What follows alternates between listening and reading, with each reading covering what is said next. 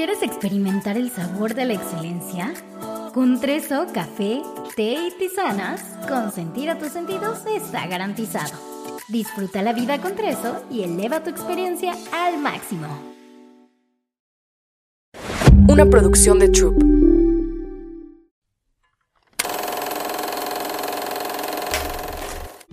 Hola, yo soy Carla Cardona y esto es Querida Valeria.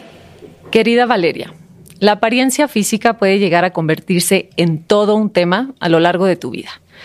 Desafortunadamente a las mujeres se nos ha puesto mucho de nuestro valor en cómo nos presentamos físicamente ante el mundo. Por cientos de años nuestros cuerpos han sido objetos de modas y una gran mayoría de las mujeres han perdido mucha energía, quizás demasiada, tiempo, dinero, salud y a veces hasta la vida en caber en los moldes establecidos por unas cuantas personas de la industria de la belleza y la moda.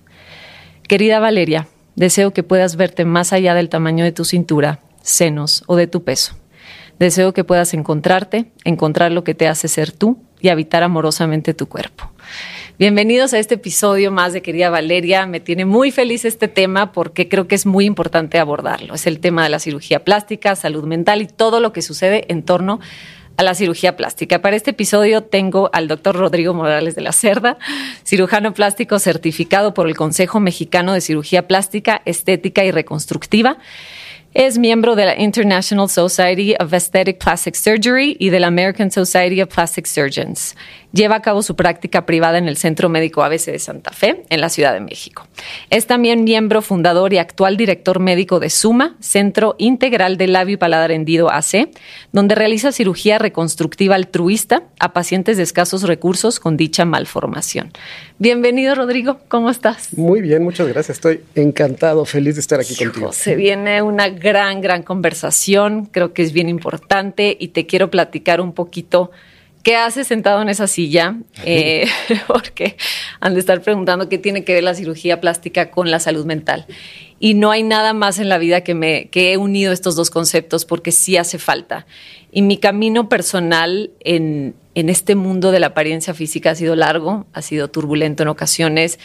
He descubierto que a, lo mejor hay, hay, mucha violencia estética alrededor de nuestros cuerpos de las mujeres, porque hemos sido como cosificadas durante mucho tiempo, ¿no? Y también nosotras como que le hemos entrado al juego de, encajar en moldes que se han establecido por quién sabe quién, pero ahí vamos todas como como el borras, ¿no? A, a, seguir y a encajar en estos moldes.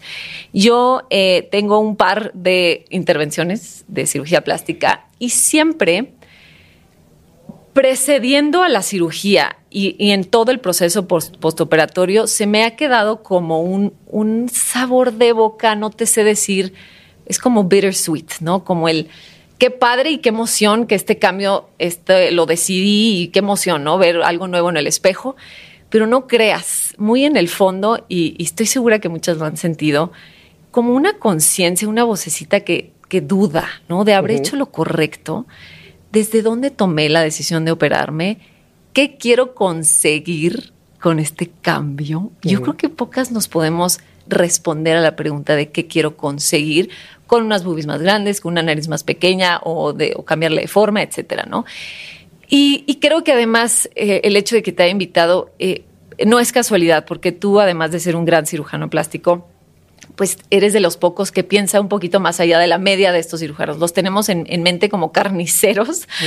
como, como personas súper frías, como personas que no se cuestionan más allá, que su trabajo es operar y listo, ¿no? No, no, no ven más allá de lo que nos sucede a las mujeres mental y emocionalmente, ¿no? Uh -huh. Haces mucha conciencia sobre el breast implant illness, que, que, ese movimiento ha sido inmenso. Uh -huh. Me parece, si no me equivoco, eres de los doctores que más explanta, ¿no? Sí. Está cañón eso, que ahorita entraremos en ese tema. Además, la fundación que tienes, haces una labor hermosa y preciosa que me ha tocado ver en tus redes sociales y ahí en nivel personal. Y quiero empezar conociendo un poquito más de Rodrigo. ¿Quién es? ¿Desde dónde tomaste la decisión? ¿Te acuerdas ese momento cuando tomaste la decisión de ser cirujano plástico? Me acuerdo perfecto. ¿Sí? sí A sí. ver, cuéntame. Pues mira, te cuento y, qué padre porque este abanico con el que acabas de empezar abre la puerta para mucho, ¿no? cosas bien, bien interesantes. Espero irme acordando uh -huh. de cada una de ellas porque sí, lo iremos. conforme lo ibas diciendo me iban saliendo tienes... 20 ideas de cada una. Sí, ¿no? me imagino. Eh, te cuento un poquito de la, del camino que yo tomé. Yo soy hijo de médico, eh, nieto de médico, tanto mi papá como, como mi abuelo, eh, pues los dos médicos, de especialidades muy diferentes cada uno. Y yo, pues desde siempre, desde chiquito, tenía esa idea como de, híjole, me encanta la medicina, ¿no? Mm, en prepa estaba, pues, no necesariamente decidido. De hecho, tuve Ajá. que tomar orientación vocacional para saber porque me encantaban eh, otras cosas. Me encantaba psicología, me encantaba arquitectura, me encantaba ser piloto aviador. O sea, hubiera eh, tenido como muchas otras eh, áreas en las que me imagino que hubiera, hubiera sido feliz. Pero bueno, a fin de cuentas dije, no, medicina es lo mío, ¿no? Y dentro de la medicina siempre supe que quería hacer algo eh, quirúrgico, ¿no?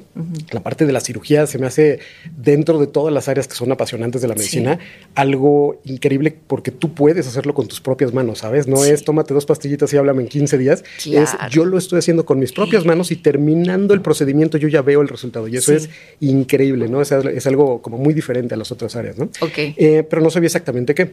Cuando estaba terminando la carrera, el, el internado, el último año de la carrera de medicina, eh, tuve oportunidad de hacerlo en Miami, en la Universidad de Miami, Ok. eh, y pude rotar por las tres áreas que más me gustaban, que era cirugía de corazón, neurocirugía y cirugía plástica, ¿no? En ese orden. Sí. Eh, las tres me encantaron, Sí. cada una con su encanto particular, pero al final tuve oportunidad de rotar con eh, quien, ese, quien en ese momento era la vaca sagrada de la, de la cirugía de labio y paladar hendido en el mundo, Ok. que era el doctor Ralph Millard.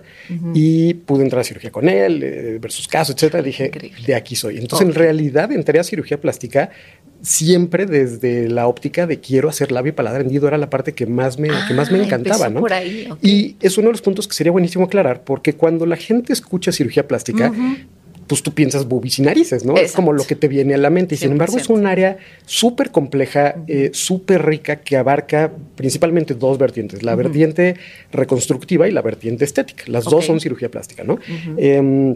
Histórica- históricamente, la, la cirugía plástica, de hecho, como la conocemos hoy, Sí. nació a partir de la Primera Guerra Mundial, en donde cirujanos generales tuvieron que subespecializarse en reconstruir a los pacientes quemados, a los pacientes heridos por las, por las, eh, por las guerras, en donde pues no existía una, una cirugía reconstructiva que pudiera darles otra vez una apariencia y una función normal o, o relativamente normal Pues a, ahí los, a los soldados. la cirugía Ahí es como nace como la conocemos Claro. hoy en día, ¿no? De esta, de esta necesidad eh, Claro. que las guerras tristemente han sido, y Sí. lo sabemos, ¿no? De lo Claro. que más ha hecho que avance la, la ciencia Sí. eh, en toda la, la historia de la humanidad.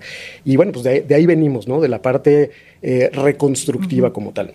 Y eh, la otra, pues como te digo, es la, la- la vertiente estética, Sí. que curiosamente van de la mano una de la otra, porque no puede haber eh, una cuestión estética sin eh, función. Y entonces tienen que ser las dos, eh, las dos áreas, ¿no? Van Pero bueno, de, de- de ahí, digamos, es de donde me nació el, el gusanito y por lo que decidí, pues, hacer, hacer Y entonces, como mi, mi pregunta iba a ser, porque obviamente está mucho más guiado y, y las inquietudes de muchas mujeres está mucho más guiada a la estética, ¿no? Ajá. Que parte pues de todo esto que nos, nos estás diciendo. Pero para ti, ¿cómo crees que ha evolucionado? Por ejemplo, y me interesa, me interesa a nivel personal.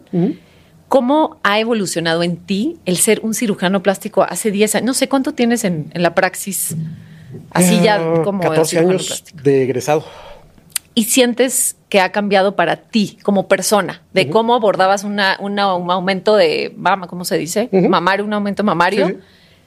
a hoy, 100%. ¿cómo ha evolucionado? eso en ti? 100%. Primero porque evidentemente los médicos, como cualquier otro profesional, eh, independientemente del desarrollo que vas teniendo desde el punto de vista académico, Sí. vas creciendo también como persona. Claro. Y conforme te vas haciendo de herramientas eh, de sociología, de Sí. psicología, eh, pues idealmente te vas haciendo mejor en lo que vas haciendo desde Claro. todos los puntos de vista. A fin de cuentas, el médico, independientemente de la especialidad, su materia de trabajo es el ser humano.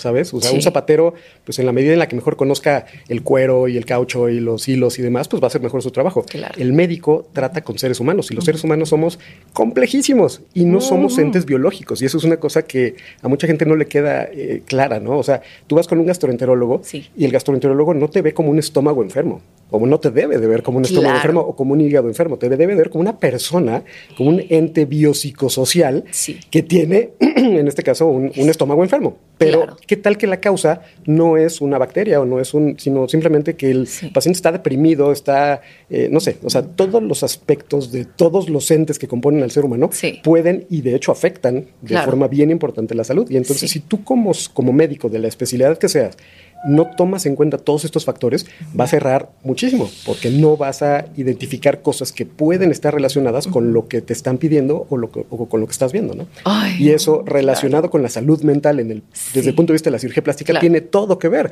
porque como bien decías al principio, ¿qué te lleva a pedir una cirugía plástica? ¿Cuál es ese motor que te está diciendo, no me gusta esto, quiero cambiarlo? Y de ahí viene Claro. el que seas o no candidato para esto, ¿no? Oye, me vuela la cabeza que digas que somos un todo. Y ahorita con este ejemplo del estómago enfermo tienes toda la razón.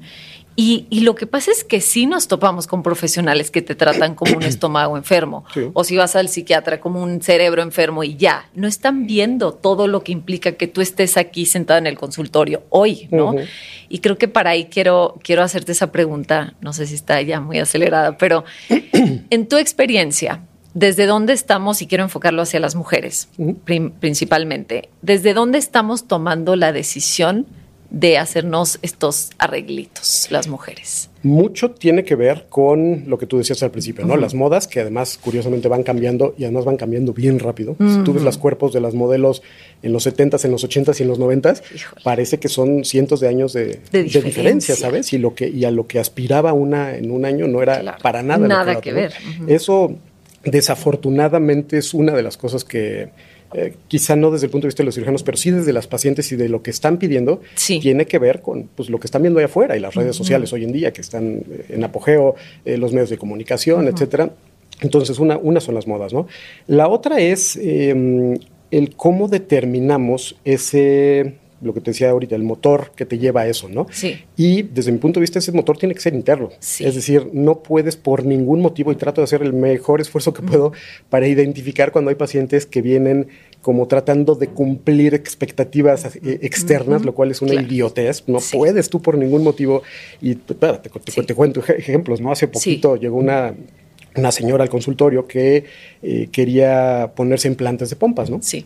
Y pues tú la veías así, pues tenía una, digo, no estaba así gigante, pero tenía muy buena proyección, etcétera. Sí. Como que algo no me hizo clic.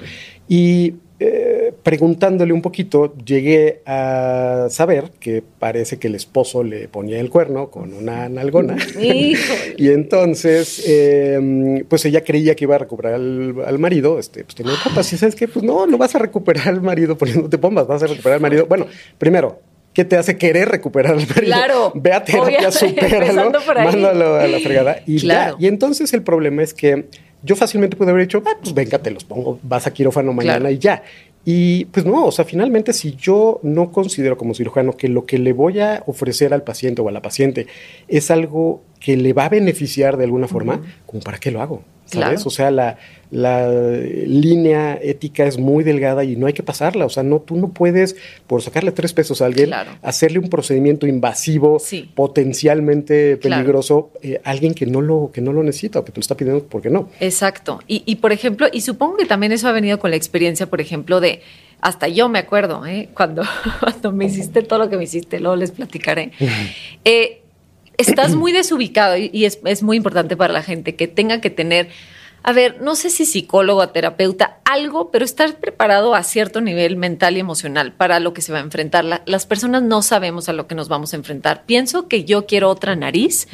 Pero no estoy viendo todo lo que implica una nariz nueva. De, Volvemos a lo mismo, desde dónde estoy tomando la decisión. Tener muy claro si yo estoy, tomando la decisión, o mi esposo, o mi mamá, o era el complejo de mi mamá, y ahí voy yo a operarme, o porque todas mis, eh, todas las personas en mi familia se operan, ¿no? Como que tener súper claro, porque sí es muy tentador como que agarrarte de psicólogo. No sé si te ha pasado. Mucho. Perdón. Y, y no es que, de- y no es que te agarre, o sea, yo desde mi punto de vista, y si de algo me precio, es que eh, para mí es fundamental el tener una comunicación adecuada con mis pacientes. O sea, no se vale, y hay muchos cirujanos desafortunadamente que le dedican tres minutos, cinco minutos a la consulta y es como, pum, sí, te voy a hacer esto, yo soy, espérame, o sea, pr- primero Sí. conóceme, sabe, Claro. sabe quién soy, Claro. Ese, soy una persona completita con Claro. problemas y con todo, Sí. pues, dame chance de explicarte qué quiero, ¿no? Entonces, para mí, yo una consulta de primera vez me tardo 45 minutos, una hora, Sí, ¿sabes? O sea, sí, y antes de pasar y exploración y lo que sea, es, a ver, vamos a platicar, quiero saber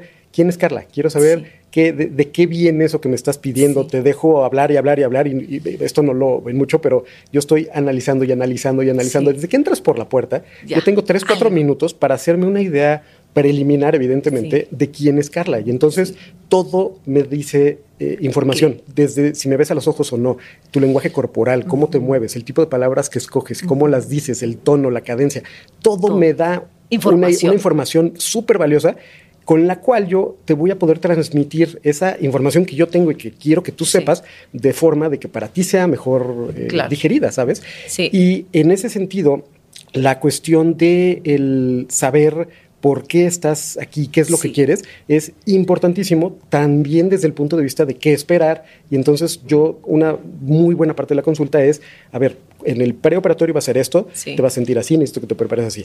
Cuando termine la cirugía vas a sentir esto y esto y esto. Después, y sobre todo en, una- en el caso de una nariz, por ejemplo, te vas a ver en el espejo y vas a decir, y, y pasa, es un fenómeno psicológico que se llama escotoma, que ahorita si quieres lo, lo Sí, platicamos lo un poco más a fondo, pero tu cerebro tiene una imagen tuya guardada eh, de, de muchos años de verte en el espejo. En el momento que tú te ves en el espejo y algo no cuadra con la imagen que tú tienes, en tu cerebro es un foco rojo que dice, no, esto no, esto no, esto no, esto no, y hace que empieces a notar, por ejemplo, asimetrías que ya tenías que obviabas. Y entonces Híjole. es frecuente, por ejemplo, que una paciente a los poquitos días de una cirugía de nariz me Sí. dice, oye, de la nariz voy muy bien, pero ¿qué crees? Ahora tengo una ceja un poquito más arriba que la otra. Y yo así de, no, ¿qué No, le hice? ¿qué hice? Y la veo y veo las fotos y Es ya la tenía, ¿no? Y ya la tengo, pues que no se daba cuenta porque justo tienes esta imagen tuya que vas, Claro. que obvias ciertos, ciertos Sí. detalles. Entonces, todas estas eh, situaciones son cosas que el, que el paciente tiene que saber porque si no puede generar, pues, traumas Mucha y mucha angustia. mucho estrés que, pues, es, es- Claro. es innecesario, ¿no? Oye, pero sí, por ejemplo, en ese caso de la persona que, que se quería poner implantes de pompas, o sea, llegan y te confiesan así. O sea, es que no me imagino lo que debe pasar en tu consultorio. No, o sea, no es al minuto tres, pero Ajá. si tú les... rascas sí, tantito. Les rascas a la historia, pero además, sobre todo, tienes que ser empático, ¿sabes? O sea, Claro. tienes que ser. Eh, El cirujano plástico, de, de mucha, en, en muchos sentidos, es el confidente, es el. eh, Es que es lo que te decía, Dependiendo que- del, del tipo de paciente, por ejemplo, Ajá. o sea, una chavita de 20 años que se quiere poner implantes, Sí. normalmente no quiere un cuate. O sea, ella ya hizo su Google Search, ya según Sí. ella es experta en esto, viene casi Siempre. casi a decirte, yo quiero implantes texturizados de 300 Claro. eh, Y que me lo hagas por- debajo del muslo, o por la areola, por la no sé qué, Espérate, ¿no? mamita, aquí el experto soy yo. Y entonces es más como una cuestión de... eh, um, no quiero decir paternalista, pero más como de maestro de, a ver, tranquila, te explico, Sí. dar la información para que tome la decisión basada Claro. en, ¿no? Eh, caso completamente diferente, la señora ya con hijos en secundaria, que hace muchísimo ejercicio, come súper bien y de todas maneras tiene esta pancita que le sí. cae, que odia, porque se ve en el espejo y dice, pues, no, no me gusta, he hecho todo lo que puedo Sí. y ahí está mi panza. Y entonces se siente culpable por estar Ajá. pidiendo algo que pudiera considerarse banal, entre Claro. comillas, y dice, híjole, es que además mis hijos, ¿y qué tal que me muero en el procedimiento? Ya sabes. Sí, lo que necesita ella, primero que nada, es un confidente que le diga, oye, lo que estás pidiendo se vale. Sí, o sea, se llevas vale. 15 años dedicándote a tu familia en cuerpo y alma, Sí. te va, se vale darte, sana darte algo a ti. Claro, Claro. Y, y eso es otro de los puntos. La cirugía plástica no es en lugar de tener un estilo de vida sano. Hijo, eso hay que hablarlo a fondo porque es Sí. el complemento ideal para, Sí. ¿no? Y no es me da flojera hacer dieta y ejercicio y voy a que me saquen 25 Híjole. litros de grasa en lo absoluto. Y no los opero, ¿eh? Los bateo, pero. Es lo que te quería preguntar. ¿Te has visto en la necesidad de ser, de decir no? ¿O qué porcentaje las veces Por dices supuesto, muchísimo? entre El 10 y el 15% de, todas las, De de, no. toda la gente, hombres y mujeres, que llegan a pedir cirugía plástica, los bateo porque desde mi punto de vista no, son candidatos para. O, no, o el procedimiento que me están pidiendo no es algo que les vaya a dar Sí. un, un beneficio y simplemente les digo, perdón, no. O si están, Sí. no sé, gorditos y quieren una liposucción, pues primero los mando con mi nutrióloga Sí. que los baje de peso, Exacto. que los ponga este, Sí, en forma y entonces ya vemos Ya qué se puede vemos hacer. cómo podemos Pero la cirugía no es por ningún motivo, como fue en algún momento o como mucha gente cree todavía, eh, la liposucción específicamente, pues no es para bajar de peso, es para moldear ciertas áreas del cuerpo que ni con dieta ni con, ni con ejercicio se van, pero no es... No es, sí, no, es milagro y no es un sustituto. No, es, no es en lugar.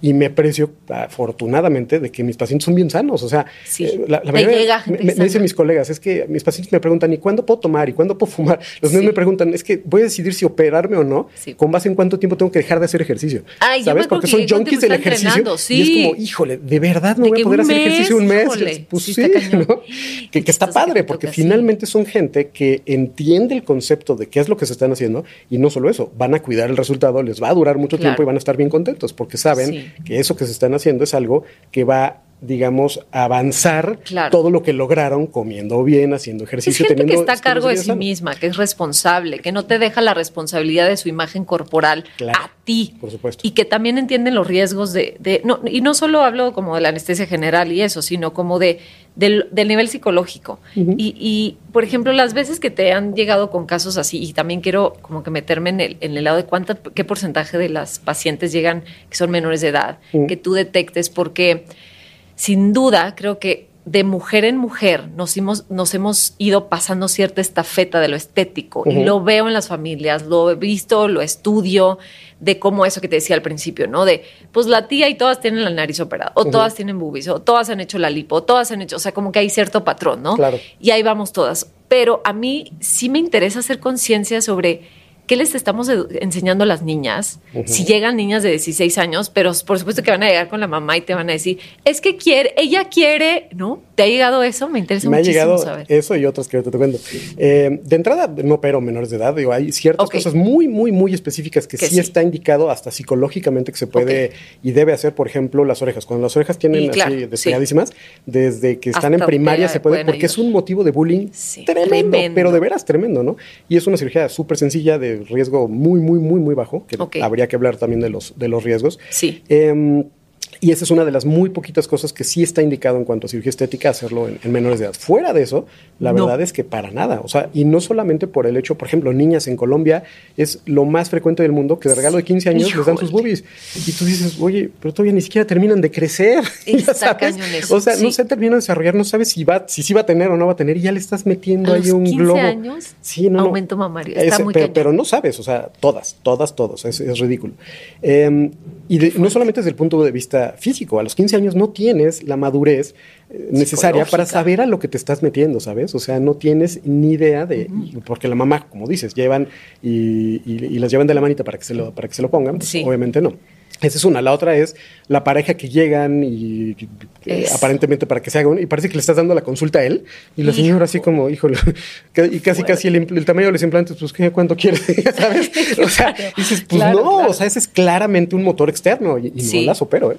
¿De veras? No, no, ¿De claro, veras? No, no, ¿Y no, qué no, les se, no se dices? vale. Pues te- ¿Cómo lo encuentro la forma de hacerles saber que pues, no son candidatos ideales para esto. Es lo que te digo, y, y qué importante es hacer conciencia de qué, qué pasa alrededor de eso, de quién está tomando la decisión por nosotros. Sí. Eso a mí se me hace súper fuerte y que es bien importante estar alertas. Sobre todo, por ejemplo, si, si escuchan personas aquí, o sea, lo más seguro es que sean, no sé, arriba de 20 años o así.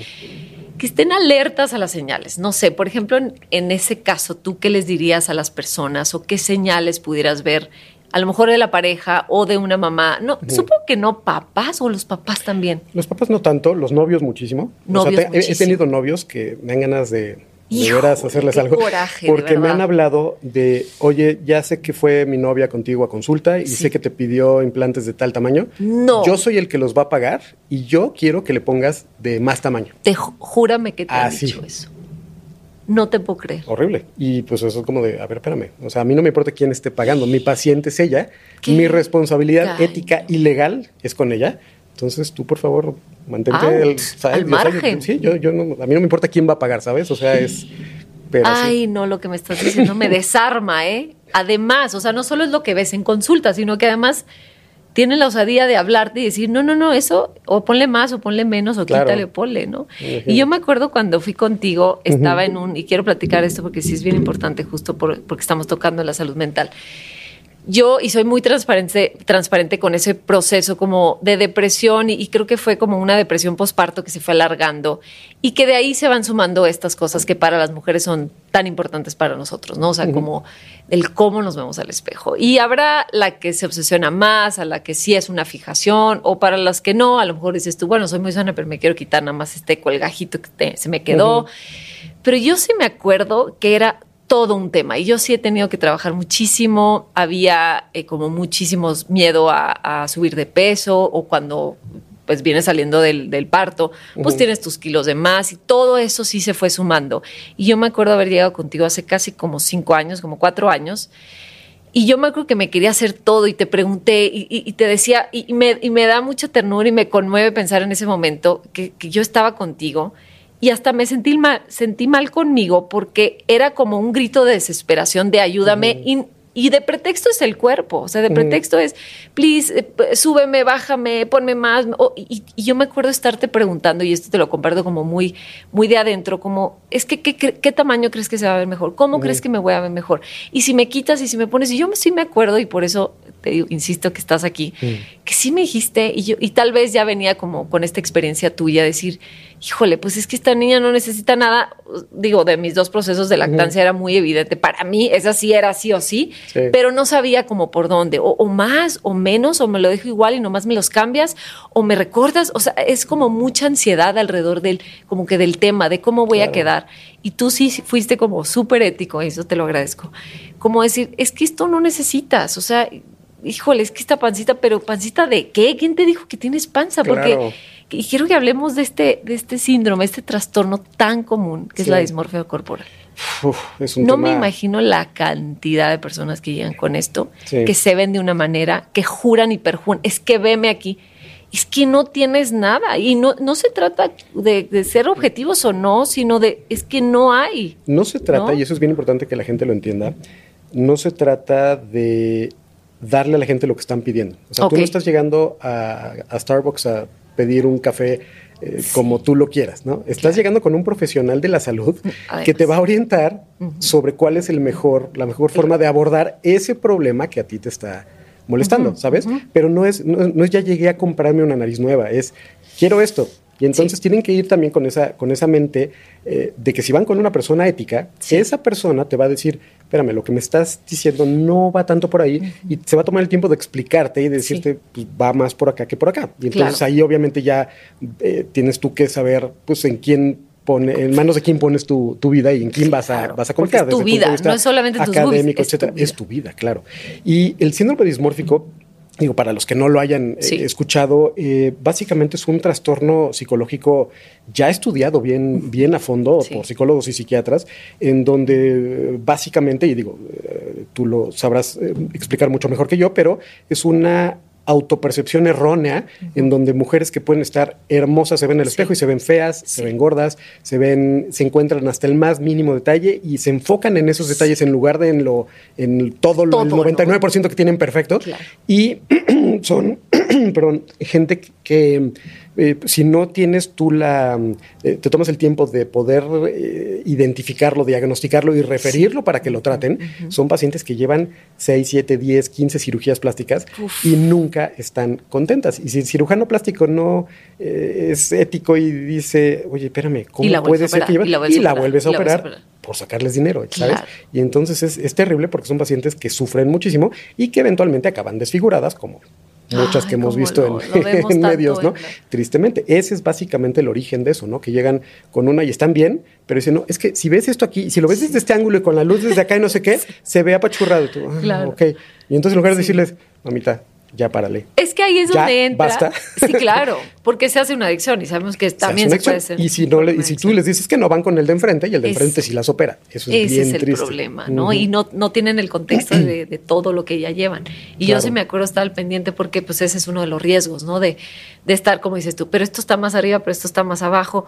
Pero creo que aquí te faltó, aparte uno es experto, como decías tú, de que es que no limaste o no pusiste o no, y uno se vuelve como experto según tú en, en las cirugías plásticas. Y yo sí me acuerdo como que en ese proceso de estar al pendiente, de estar viéndome en el espejo, que, que para mí, ahorita que lo comenta Rodrigo, el proceso postoperatorio, ya andamos los dos, eh, con carrasperita. Eh, de, de, cuando esto, y quiero que profundicemos más en esto que dijiste, que no más no se me graba el nombre, que es el de la psiquiatría, el, que te ves y ya no cuadra. Ah, el escotoma. Es escotoma, y lo he buscado. y hay muchos tipos de escotoma diferente, pero neurológicamente se puede aplicar a este, a este fenómeno en particular, ¿no? Claro, y, en mi caso, no saben, no saben lo fuerte que fue. Mm. Y ahí sí me tuve que, pero afortunadamente, a ver, soy una mujer que sí le trabaja un montón a mi salud mental, me meto terapia hasta ahí. O sea, cuando algo no me cuadra, me meto antes de decidir, porque claro, por supuesto, no sé, dos semanas después de mi cirugía de nariz, yo ya estaba, me tiene que volver a operar. Esto está cañón, esto no puede ser, me tiene que volver a operar. Y entonces de ahí empiezo a topar casos de gente que ya lleva tres no dos, tres, cuatro. Y además inconformes, porque cuando te metes en el mundo del Internet, hijo, nunca hagan eso. O sea, Claro. está lleno de no y que me Internet hizo. ve-. Hay, hay información Hijo. buenísima y hay muchísimas porquerías que dices, ¿cómo puede ¿Cómo ser que puede? Y- permiten y, que y haya que llegue haya esto eso? a mí Sí. y ya están y que tomándose la foto de arriba Claro. entonces el chueco aquí pero ya se va a volver a operar pero entonces el, Sí. el pobre doctor ya también digo seguro hay mucha mala praxis pero también hay muchos como dices tú Falta de que ya no- información. ya no, sé qué hacerle no El- la, la cirugía no es irte a cortar el pelo, o sea, no es algo que veas inmediatamente, ¿sabes? Y entonces si tú no le dices, porque Tiene una finalmente evolución, la responsabilidad ¿no? es tuya de como médico de decirle Sí. al paciente, el paciente no tiene por qué saber, ¿sabes? Entonces tú no te tomas el tiempo y le dices, oye, el resultado lo vas a ver el 60%, 80% después de ocho semanas. sí al, cuando, en cuanto se quite el segundo ven, déjame decir qué es esto. Y entonces, Ay, eh, particularmente miedo. en el caso de la nariz, siempre Hijo, se, va, fuerte. se va acomodando, está hinchada y además es el centro de tu cara. Es Es- lo que estás viendo todo el tiempo y lo que la gente te ve todo el tiempo. Y Claro. entonces llega la tía y le dice, ¿qué te hicieron? ¿Cómo Ay, puede no, ser que estés así? Es, es semana 3, estás hinchada, date chance. Claro. Y están y, y van. Y si no les explicas, van con Sí. el de enfrente y sí, está súper mal operada. Te Claro. vuelvo a operar yo mañana, ya sabes. Y es eso, ¿no? Es, es esa imagen que además no solo yo tengo de mí, que tú tienes de mí, y que entonces nada cuadre. Hay gente muy insensible para esos procesos. Ignorante. Ignorancia. Y quizá de forma bien intencionada, pero Sí. si no sabes de lo que estás hablando, Sí. puedes generarle traumas y conflictos y estrés Claro. innecesario a la, a la gente. Entonces yo siempre les digo, Sí. no veas a nadie, no, Claro, veas, no a veas a nadie. O nadie. sea, tú Guárdate. esto, exactamente, y cuando te quites el brasier después de una mastopexia, una Sí. reducción mamaria, se van a ver aplastadas, se van a ver con esta forma y esta forma cuadradas quizá al principio, Sí. poco a poco eh, van Va. tomando forma, etcétera. O sea, pero tienes que orientarlas, esa es tu, Tu eh, responsabilidad como médico, no, no de ellos. ¿Y, te ha tocado derivar con psicólogos? O sea, casos Sí. graves de no sé, no te dejan de llorar en el teléfono. Claro. eh, Sí. No, sí, tengo, Y- tengo psicólogos de, de cabecera. ¿En serio? de hecho, de- Sí. con parte del staff que, que los, eh, que los orientan, porque sí es, sí es frecuente. Y normalmente, o sea, los mandas después o desde antes. Si tú ves un foco rojo antes, los mandas antes. Primero trato de identificar siempre antes y de hecho trato de, eh, como te decía al principio, batear muchos los que de plano considero que no, no son ni van a ser candidatos Sí. para cirugía, Ajá. los derivo desde el principio. Y hay algunos que quizás sí lo sean, pero Sí. sí, necesitan asesoría antes de. Claro. ¿No? Y entonces Ok, los que sabes como preparas. que, ok, sí, Pero mira, trabájale tantito aquí, porque yo ya estoy viendo ahí que se te puede ir de Sí, las niveles de aprensividad terribles que Sí. sabes que, o sea, que te hablan justo llorando una semana antes de su cirugía y dices, oye, pues, no, no estás bien, no estás preparada, Sí. ¿sabes? O sea, mejor relájate, tómalo Claro. con calma. Esto es una cirugía electiva, es algo que estás Claro. haciendo por gusto y parece que te están, parece que estás en, en- en la fila de cadena de, de pena de muerte, ¿sabes? O sea, Sí, ¿no? Entonces, totalmente. Y, y quisiera que, que me, que nos contaras quién sí es candidato y quién no es candidato y que englobes todo esto que decimos como un todo, ¿no? No solamente, no, pues si tienes la presión alta o cosas así, sino. Dentro de la rama física que sí la abordes, pero también del, en cuanto a la psicología de cada persona, quién sí es candidato y quién no es candidato para una cirugía estética. Ok, varía muchísimo dependiendo del tipo de, de procedimiento. Si quieres, vamos como desglosando Sí que, a por, ver, por procedimientos. ¿no? implantes Por ejemplo, mamarios. implantes mamarios. Eh, uf, es una de las más de las más rudas, justo por, por el hecho de que está ahorita muy en controversia la parte de los, eh, de los implantes mamarios. ¿no? Ok. Eh, bueno. Ahorita, hoy, ¿no? Que tiene que un año, dos años o más. No, no, no. O sea, se está estudiando esto a nivel científico desde hace mucho. El problema es que no hay a ciencia cierta eh, una prueba diagnóstica. Es decir, la, la diabetes, por ejemplo. Tú te haces una prueba de glucosa, te salen Y ya 200, pues eres diabética aquí en China y en Estados Unidos, en todos lados. Es, está- es una prueba muy sensible, muy específica, que está completamente estudiado, que, que- que se relaciona directamente con un diagnóstico. ¿no? Eh, para la cuestión del, del breast implant illness, no hay una, ni una prueba diagnóstica, Ajá. ni un conjunto de síntomas, como por ejemplo las enfermedades reumatológicas tienen Sí. lo que llamamos criterios, es decir, síntomas que si sumados tú tienes un X número de síntomas de una lista, Sí. tienes altas probabilidades de tener lupus, escleroderma, artritis reumatoide, qué sé yo, ¿no? Eh, O sea, englobas el grupito de enfermedades con este indicador que te está dando un examen de, de sangre. No, no, no, no, no. Me refiero a que las, o sea, el diagnóstico de las enfermedades Sí. pueden ser o con un conjunto de síntomas eh, que les llamamos Ajá. criterios, es decir, tú cumples criterios desde el punto de vista reumatológico para tener lupus porque tienes A, B, C, D, E, F síntomas, ¿sale? Que- de una lista que está claramente estudiada. Esa es una de las formas con las que puedes llegar a un diagnóstico. Otras enfermedades se diagnostican con pruebas de laboratorio, como es la diabetes en este caso. Ah, ya, ya. ¿no?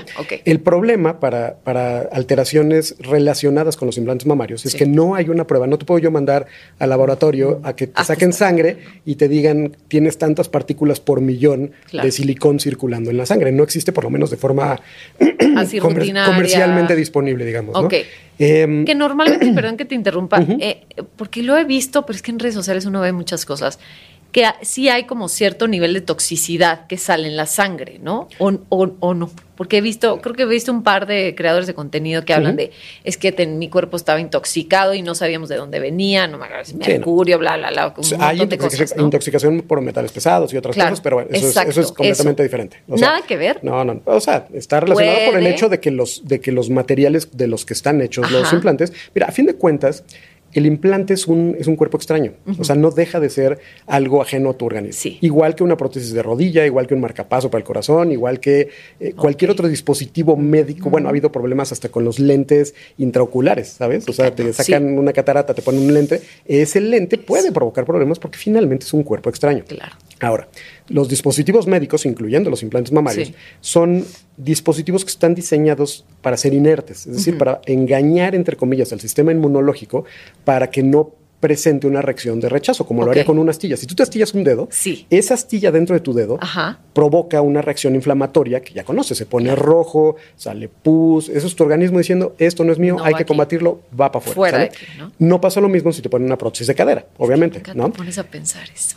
Pero a fin de cuentas es un cuerpo extraño. Entonces, ¿qué es lo que sucede? Por lo menos desde mi, desde mi experiencia y lo que hay ahorita de evidencia científica, eh, porque también hay que hablar de eso. Hay Sí. mucha evidencia, entre comillas, eh, que no necesariamente eh, viene con estudios bien hechos, con una buena metodología, que quizás están patrocinados por ciertas casas comerciales, Entonces, sí, es, es- es bien interesante saber cómo discriminar lo que tú estás leyendo y cómo saber el, el valor eh, y el poder que tienen los, los estudios científicos dependiendo de la metodología con la cual se, se hicieron, ¿no? Y eso si quieres lo platicamos.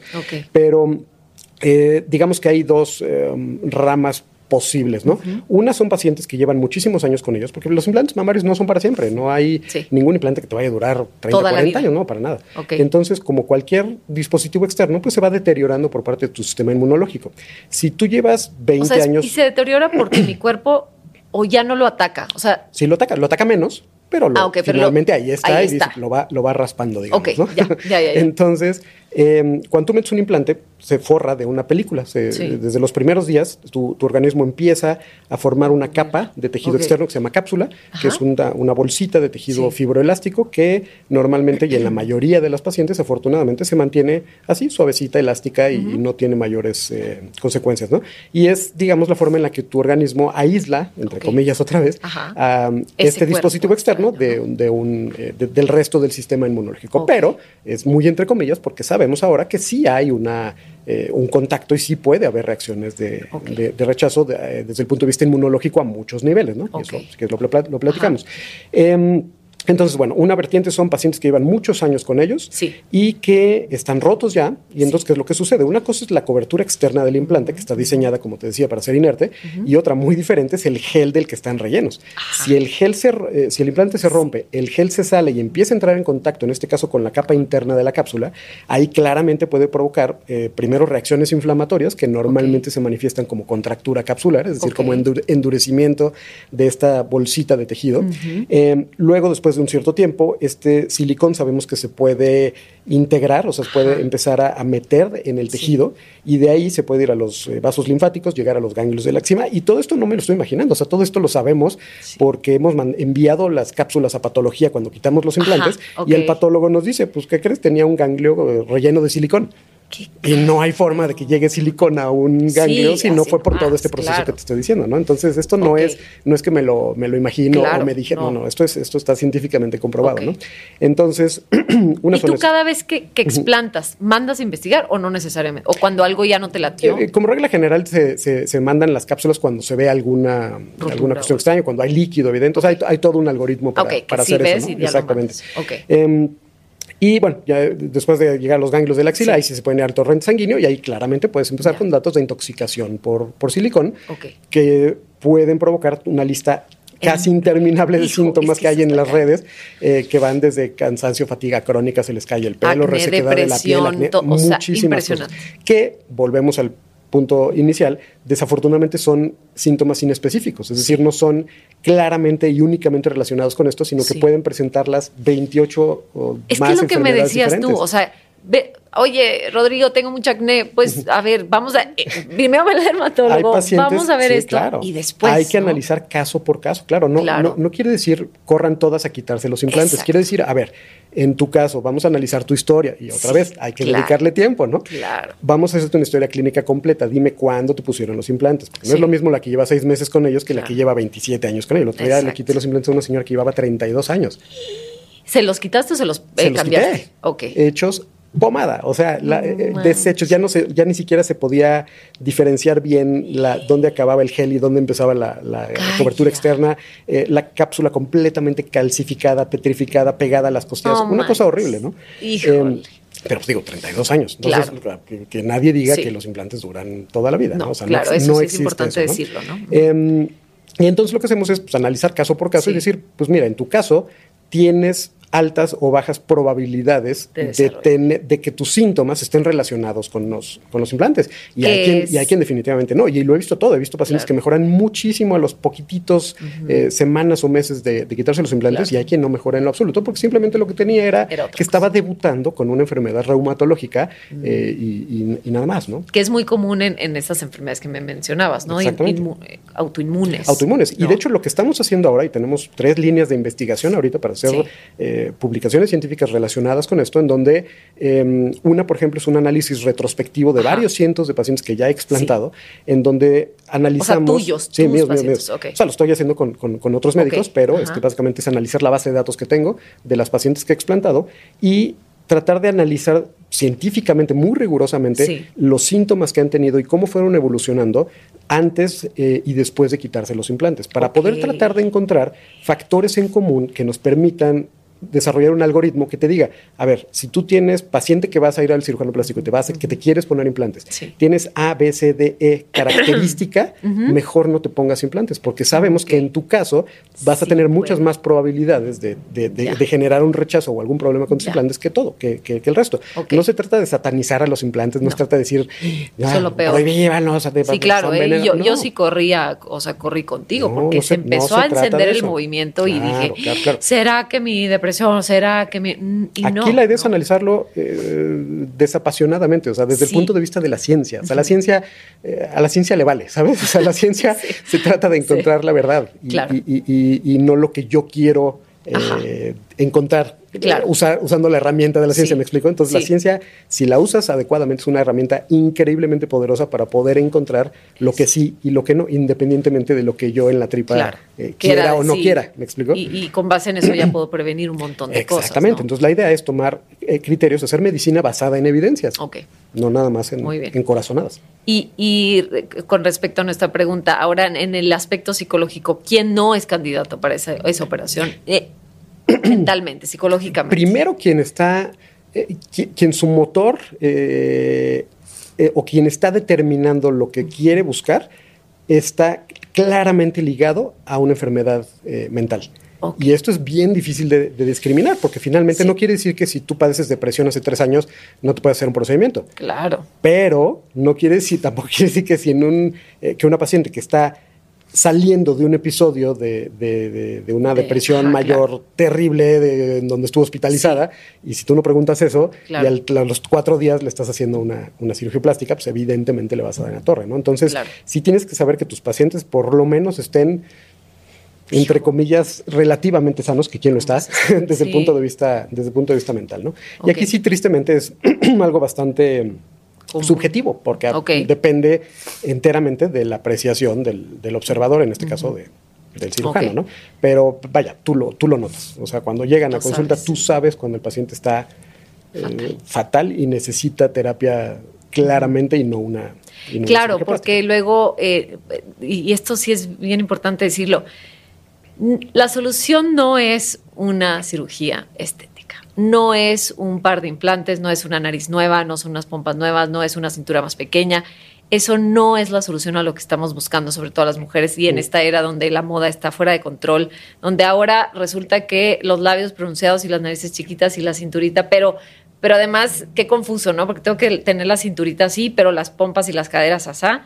Entonces, pues, ¿cómo? Y, yo, y ahora, ¿cómo le hago así, no? Con Claro. esta moda. Sí, no, y es que también, eh, primero eso es una de las cosas que hay que, que hay que decirles, ¿no? O sea, la, la moda es lo último que tienes que tomar en cuenta. Lo primero que tienes que tomar en cuenta es tu propia fisonomía. Sí. Y lo que yo trato, eso sí es algo muy personal, lo que yo trato de lograr es algo, eh, es armonizar, es mejorar, no, no, no, no hacerte ver como alguien más, sino hacerte Sí. ver como una mejor versión de quien ya eres, ¿sabes? Ay, qué bonito. Por eso es una idiotez cuando llegan con, no sé, por ejemplo, en cirugía de nariz, ¿no? Y es bien Sí. frecuente que, oye, traigo las fotos de estas tres actrices que me encantan sus narices. Ay, no, y te llegan con la nariz. Como si fuera señor cara de papá, de te quito esta y te pongo esta. te claro. pásenme una del catálogo, el número tal y te la pongo. y no, no es así. claro. Entonces, no, no, no se trata de hacerte ver como alguien más. Y entonces lo que hago es un análisis cefalométrico en donde dices, a ver, para tu tipo de cara, Sí.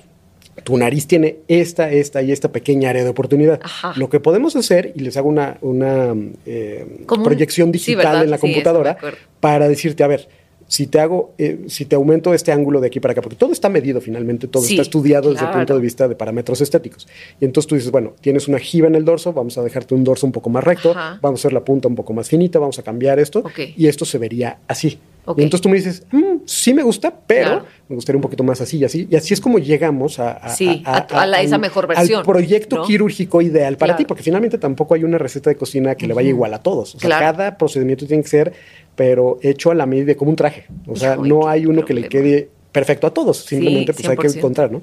Y eso va con base en tu etnicidad, en tu edad, en tu género, en tu estatura. Hay muchísimos factores que tienes que tomar en cuenta. Entonces, yo lo que les digo es, olvídate de la moda. O sea, ¿quién eres tú? ¿Y Tal, qué quieres? ¿Qué quieres? ¿Cómo te hacemos esa mejor versión? Que a final de cuentas, como te decía hace ratito, es un complemento. O sea, por eso la gente va al gimnasio, por eso la gente come bien, por eso la gente se pinta el pelo de cierta forma o te pintas Claro. la cara.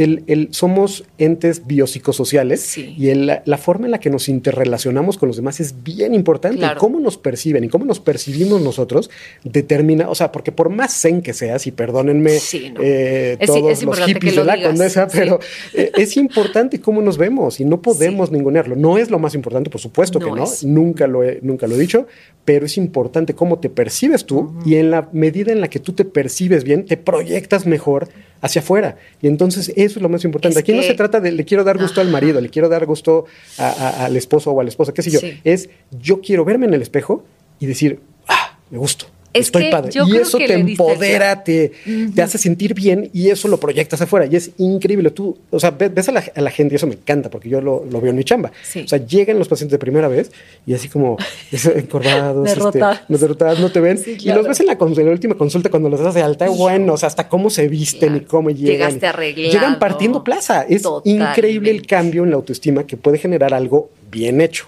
en alguien que está bien indicado. Claro. Y, y te sientes muy bien porque dices, oye, fui parte de ese cambio positivo en la vida de alguien. Eso es bien Sí. bonito. Pero tiene que ver con que se haga como Es debe de hacerse. Híjole, yo creo que le diste al clavo porque en mi caso, yo digo, ya lo trabajé mucho, pero creo que sí había, por ejemplo, sentía que una operación había sido desde el rechazo y un profundo rechazo a mi cuerpo y como, pues no quiero decir esa palabra media fuerte que es como el odiar, porque luego las mujeres odiamos, odio mi panza, odio mis nalgas, odio no sé qué, ¿no? Y unas, como lo que decías ahorita de las orejas, que puede ser un acto de amor propio. ¿Y cuál es la diferencia entre una cirugía que parte del amor propio, que parte de sumar, que parte de, de, encar- de encaminarme hacia esta versión? Porque lo que acabas de decir, qué importante es. Para yo proyectar seguridad allá afuera, necesito yo percibirme de cierta manera, pero yo siempre eso se los voy a decir, es desde un trabajo donde ya hay una aceptación de amor propio, porque yo, yo en, en el transcurso de todo mi tema con la salud mental, llegué a ese momento con, con llegar a tu consultorio y decir, hazme, quítame, ponme, redúceme, o sea, quería como 18 cirugías en uno, y tú, híjole, no, pues igual las boobies por la lactancia, mira, y te haría esto, ni siquiera es lo que tú me estás diciendo, porque Ujú. eh, eh, eso que, que- que me encantó que, que también sabes decir, a lo mejor esto para después, te entiendo, entiendo lo que estás viendo tú.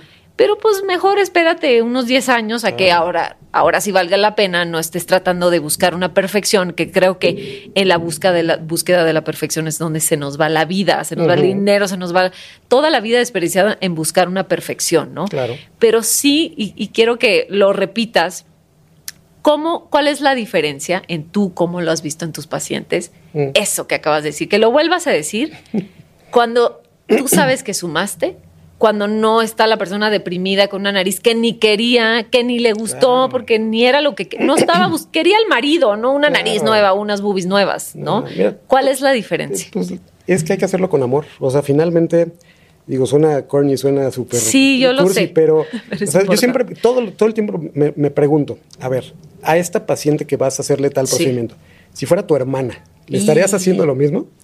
Si la respuesta es no, No lo hagas. algo estás haciendo mal. ¿Estás de acuerdo? O sea, ¿por qué a tu hermana no le recomendarías eso que sí le vas a hacer a otra o a tu esposa o a quien sea, ¿no?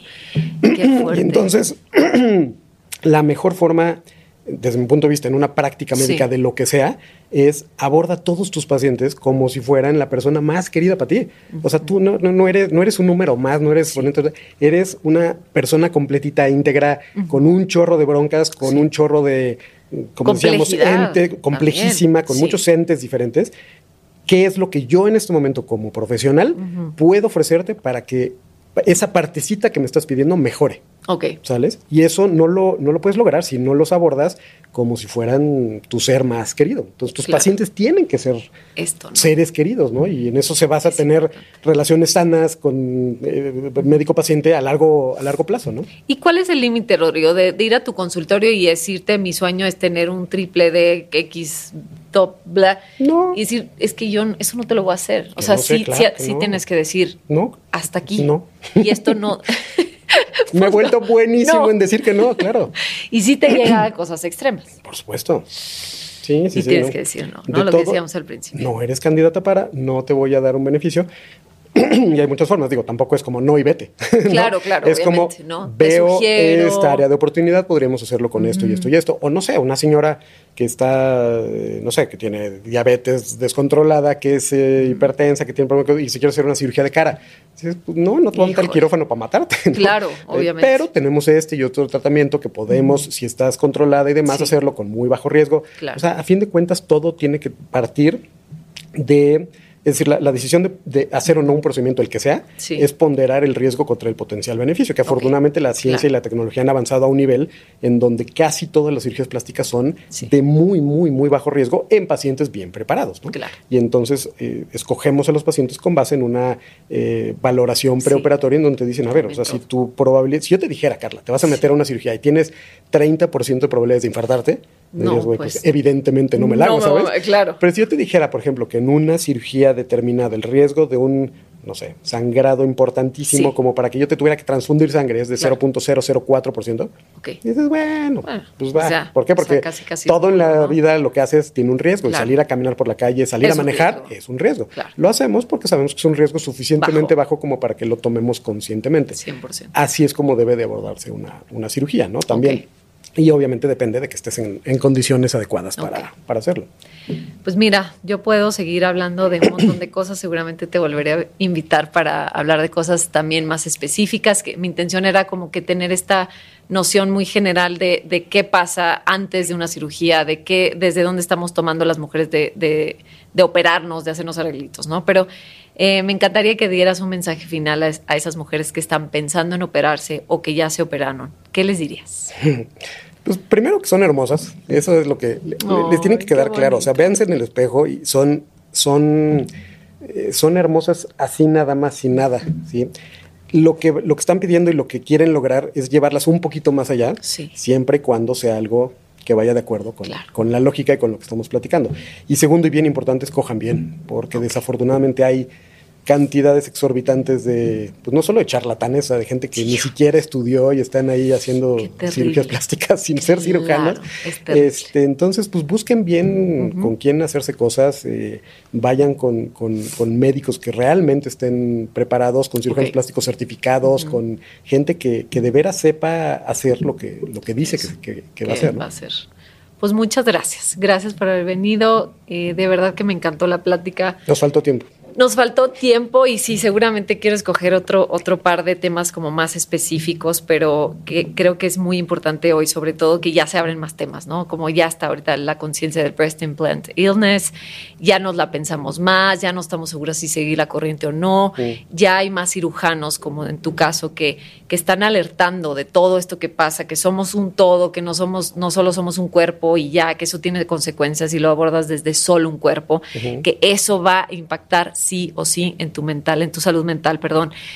Punto. O sea, estamos directamente relacionados con nuestro cuerpo, con nuestra autoimagen y es importante gustarnos, es importante sin, sin ser perfeccionistas, ¿no? Como, y, y, creo que para eso existen personas como tú, para sumar, ¿no? Decir, pues esto no me encanta, pero ya estoy en total cargo de mí, entiendo cómo uh -huh. funciono, entiendo mis inseguridades, entiendo qué partes sí puedo seguir trabajando, pero qué padre una ayudadita, qué padre verlo desde ahí, que me encantó que lo dijiste, desde... Es una herramienta más. Exacto, o sea, de, mira, ya hago ejercicio, soy súper sana, pero esto no me gusta y como dices tú, se vale decir... Vale pues no, me voy a ir a meter, obviamente cuidando los riesgos, de estar como súper bien, de seguir las indicaciones del médico, porque lo hacemos. Ese es tema para. Tu hijo, para completita. otro. Yo me acuerdo que te decía, no, y no comí, no desayuné. Carla, si no comes, no cicatriz, toda una explicación que me abrir das. las heridas, ¿eh? Y yo, no, proteína, huevo, eh. sí, no, o sea, uh -huh. es, es, es, todo, es complejísimo todo eh, someternos a una cirugía estética. Así que gracias, gracias por haber estado Al aquí. feliz de la vida. Nos vemos la próxima y muchos besos. Bye. Querida Valeria.